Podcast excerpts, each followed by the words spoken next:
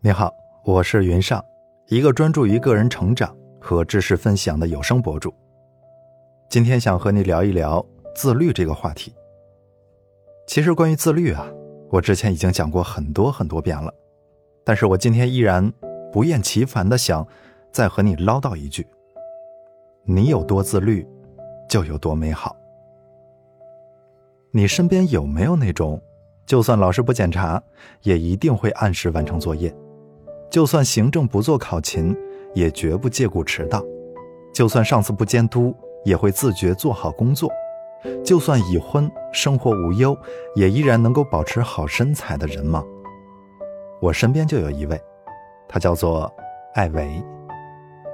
艾维是我高中时的死党，大学毕业之后去日本留学，如今在一家日资广告公司当设计总监，前途是一片光明。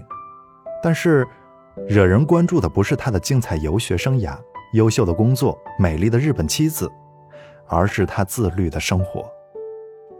比如，他烟酒不沾，咖啡和茶不碰，日均五千米的跑步，风雨无阻，每周两堂健身课一字不落。吃的是应季果蔬，喝的是白水，餐桌上顿顿有粗粮，鱼肉从不吃油炸，调味品极少，过咸过辣从来不吃。对于这种自律到令人发指的生活方式，有人问他：“明明是金字塔尖的五好青年，过的怎么是苦行僧的日子呢？”他反问道：“肚腩越来越鼓，以此来证明时间这种材料的营养很丰富，难道就很骄傲吗？”关于自律，艾维比同龄人领悟的更加深刻，也更加透彻。他曾在一篇获奖作文中提到，在离开父母之前。我尚且可以依赖爸妈，靠一点点小聪明和一些琢磨不透的运气，然后投机取巧的活着。然而离家之后，真正让我走得远、走得快、走得踏实的，还得靠自律和勤奋。再转头看看我们周围吧，有多少刚出校门、刚结婚的男男女女们，他们舔着肚腩，双目呆滞，皮肤松弛，脚步拖沓。他们在庸常的生活中失去了逐梦的热情，只能跟着别人喊着口号：“人生在世，吃喝二字。”他们在朝九晚五的工作中磨灭了个性，只能是“今朝有酒今朝醉，明日愁来明日愁。”看到别人出成绩了，他们悔不当初。如果当初我知道，我也能做到。上进了三秒钟就累了，又自我安慰道。至少我比某某强吧。久而久之，他们将一切的不如意归结于宿命，心不甘情不愿地念着：“命里有时终须有，命里无时莫强求。”梦游式的活着，确实也有一些事是会随着时间而越变越好的，比如，以前你是胖的，现在是好胖。都说。物以稀为贵，其实自律也适用于这个规则。正是因为只有少数人能够做到自律，所以只有少数人的人生是无限精彩的。很多时候，轻松、容易、爽快的同义词是变丑、邋遢、落后、失控，等于有害。熬夜看电视剧、泡酒吧、逛夜店、纹身、买醉。这些事情看起来很酷，但是其实一点难度都没有。只要你有点钱，有点闲，就都能做到。但是更酷的呢，是那些不容易的事情，比如读完一本书、坚持早起、有规律的健身、稳定体重等。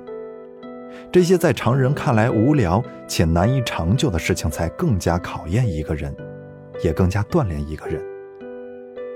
高度自律的人。早睡早起，在其他人赖床的时候准备好了精美的早餐，又在别人熬夜玩游戏追剧的时候养足了精气神儿。他们勤于锻炼，敢于跟枯燥无味的生活死磕到底，所以才有了马甲线和腹肌，有了学富五车，所以才有了一路绿灯的快意人生。他们始终节制着自己的欲望，以便保护自己的初心。这种对本能的意志。给了他们某种优雅的气质。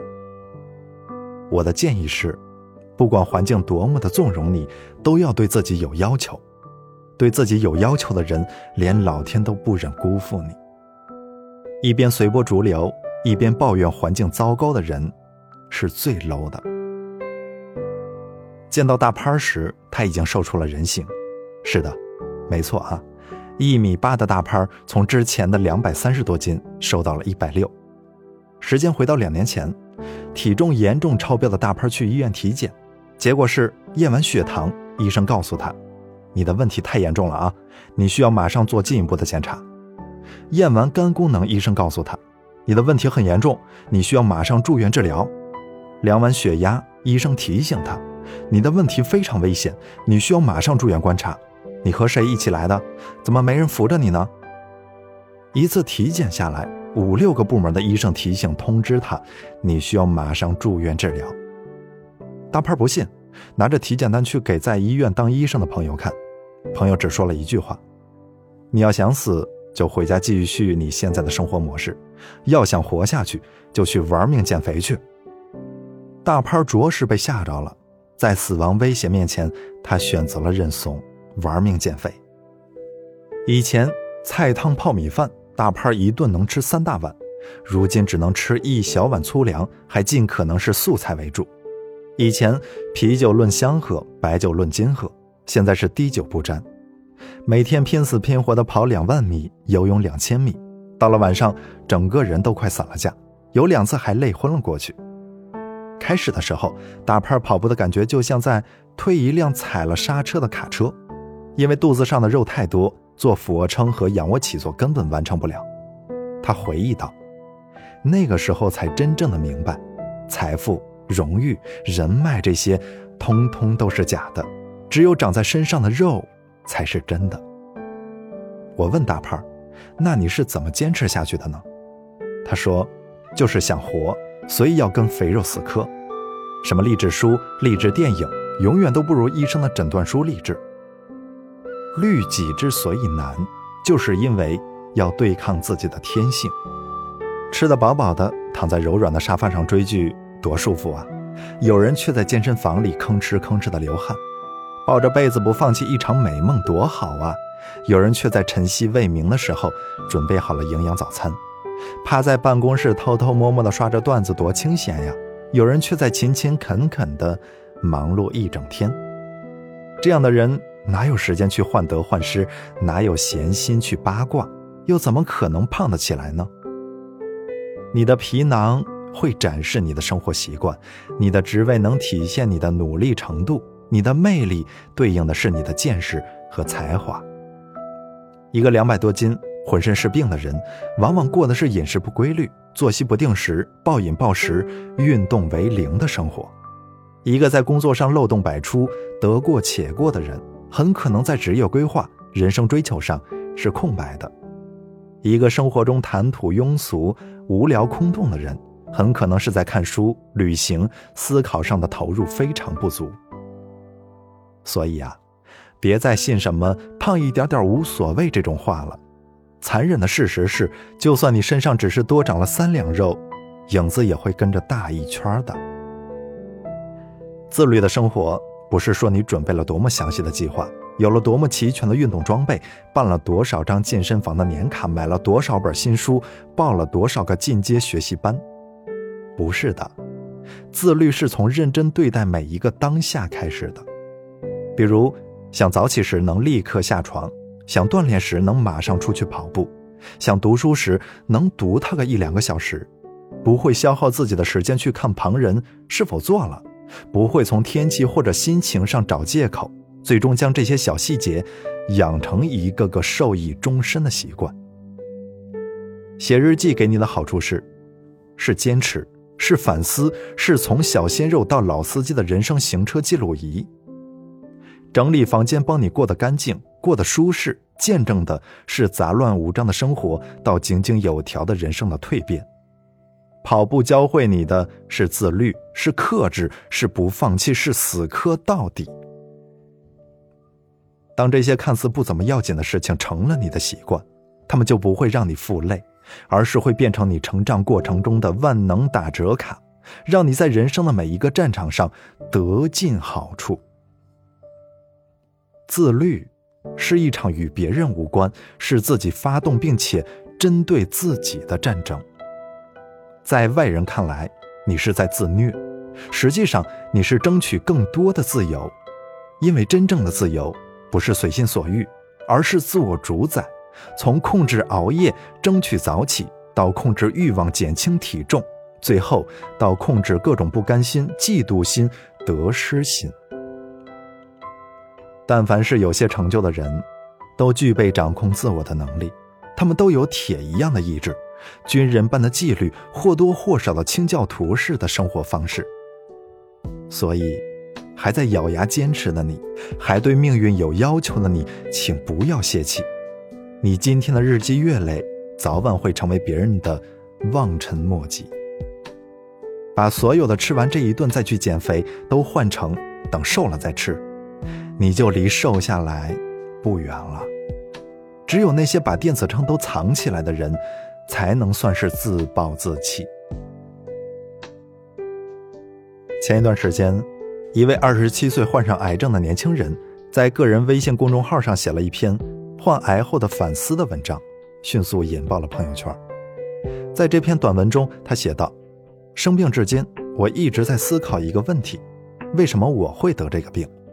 种种迹象、铁一般的事实告诉我，那是因为我懒。睡眠差导致我不会起来吃早餐，或者随便打发掉。吃饭基本靠外卖凑合。晚上好不容易有点时间，更不想轻易结束这短暂的快乐时光。”没有时间好好吃饭，没有时间好好锻炼，没有时间好好休息，也不想花这个时间。有多少年轻人是跟作者一样的？有多少人是自诩懒癌晚期，空有一颗减肥的心，无奈却是吃货的命。熬夜、喝酒、暴饮暴食，能坐着不站着，能躺着不坐着，能坐电梯不走楼梯，懒。真的是没有什么值得炫耀的。一懒是众山小，再懒就可能是生命缩水。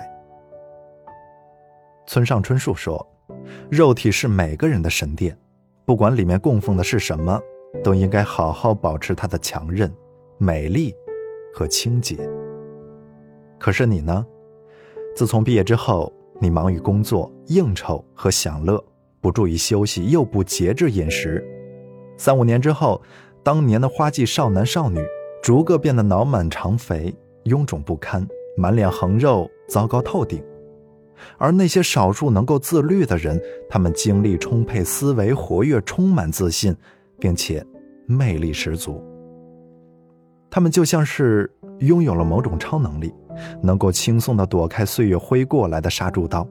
同时还能够将见识和能力都变成肌肉，结结实实的长在自己身上。年轻的时候吃吃严于律己的苦头，你还能够得到一种迎难而上，然后迎刃而解的快感。若是年迈时再去吃苦头，那就仅剩风烛残年、气若游丝的凄凉了。